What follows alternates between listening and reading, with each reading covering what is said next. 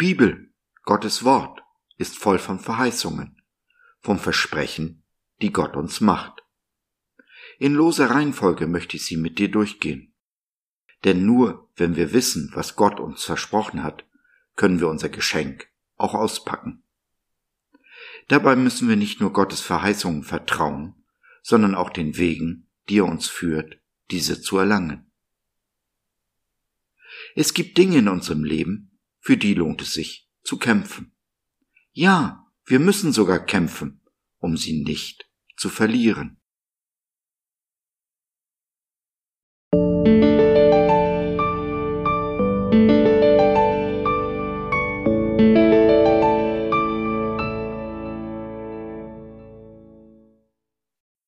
Hoffnung, die zweite. Eine Verheißung, ein Versprechen unseres Gottes. Lasst uns festhalten an dem Bekenntnis der Hoffnung und nicht wanken, denn er ist treu, der sie verheißen hat. Hebräer 10, der Vers 23. Ich bin dankbar, bin es wirklich und war es schon, seit ich zurückdenken kann, lange bevor ich Jesus kennengelernt habe. Nicht von Natur aus, denn die Dankbarkeit ist eines der wenigen guten Dinge, die mir meine Mutter mit auf den Weg gegeben hat. Ich bin zur Dankbarkeit erzogen worden.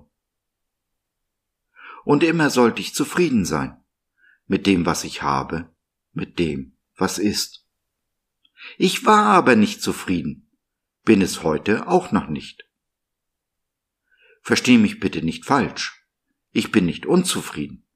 Ich kann gut leben mit dem, was ich habe, mit dem, was ist. Aber tief in meinem Inneren, da weiß ich, da ist mehr, so viel mehr. Seit ich Jesus kenne, ist mir dieses Meer bewusst, weiß ich, wonach ich strebe. Hm, nicht im Einzelnen, nein, ich habe keine Vision, keinen Plan für mein Leben. Ich weiß nur, da ist mehr, mehr als im Moment ist. Und ohne undankbar zu sein, ich will dieses mehr. Mehr vom Leben, mehr von Jesus. Jesus ist das Leben. Mit ihm schlage ich also zwei Fliegen mit einer Klappe. Meine Mutter hat diese Sehnsucht nicht, oder besser gesagt, nicht mehr. Ich weiß nicht, wann sie ihre Hoffnung verloren hat, wie und warum. Aber es kann sein, dass es schon lange her ist. Ich vermute, dass es die schweren Enttäuschungen in ihrem Leben waren, die ihre Hoffnungen begraben haben.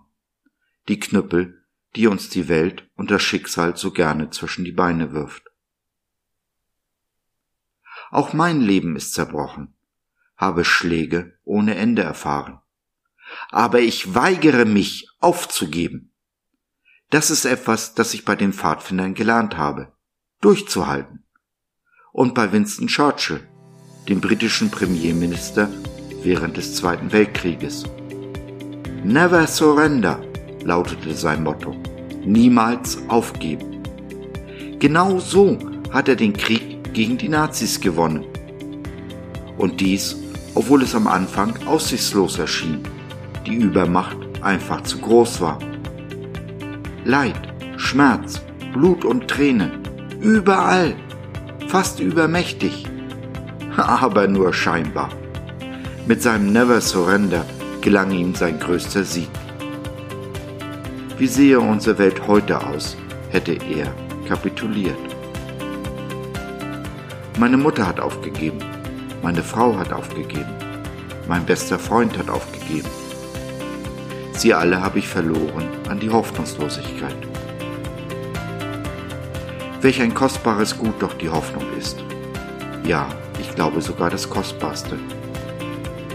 Kein Wunder, dass der Feind, dass diese Welt so dahinterher ist, uns unsere Hoffnung zu rauben. Zu oft gelingt ihnen dies und dann werde ich wütend. Wütend darüber, dass der Feind unrechtmäßig Territorium besetzt, welches doch Jesus gehört für das er sich geopfert hat. Und in ihm gehört es dir und mir. Deshalb habe ich mir einen Kampf auf die Fahnen geschrieben, der scheinbar nicht zu gewinnen ist, mit dem ich bis zum Ende meines Lebens nicht zu einem Ende kommen werde. Ja, ich stecke eine Niederlage nach der anderen ein, werde aufs heftigste angegriffen. Aber solange ich atme, gebe ich die Hoffnung nicht auf.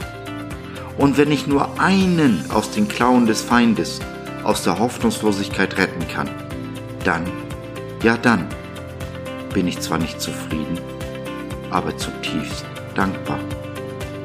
Denn dies gibt mir die Kraft, an meiner eigenen Hoffnung festzuhalten.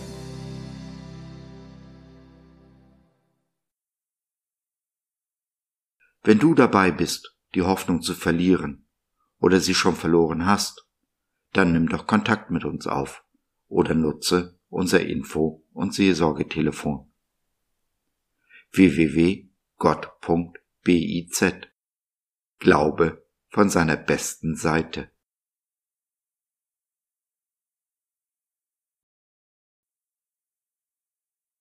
So, das war's für heute. Danke für deine Zeit. Wir freuen uns, dass du dabei warst und hoffen, wir konnten deinen Geist ein wenig anregen. Wenn du mit uns beten möchtest, in unserem Gute Nachtgebet über Zoom oder vor Ort im Gebetshaus Krefeld, wenn du Fragen, Anregungen und oder Kritik hast, dann besuche uns doch im Web www.gott.biz.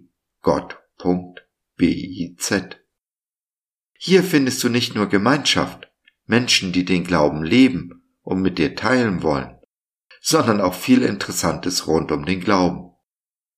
Wenn dich Sorgen drücken und du mit jemandem reden willst, dann schreib uns oder nutze unser Info- und Seelsorgetelefon. Wir sind gerne für dich da.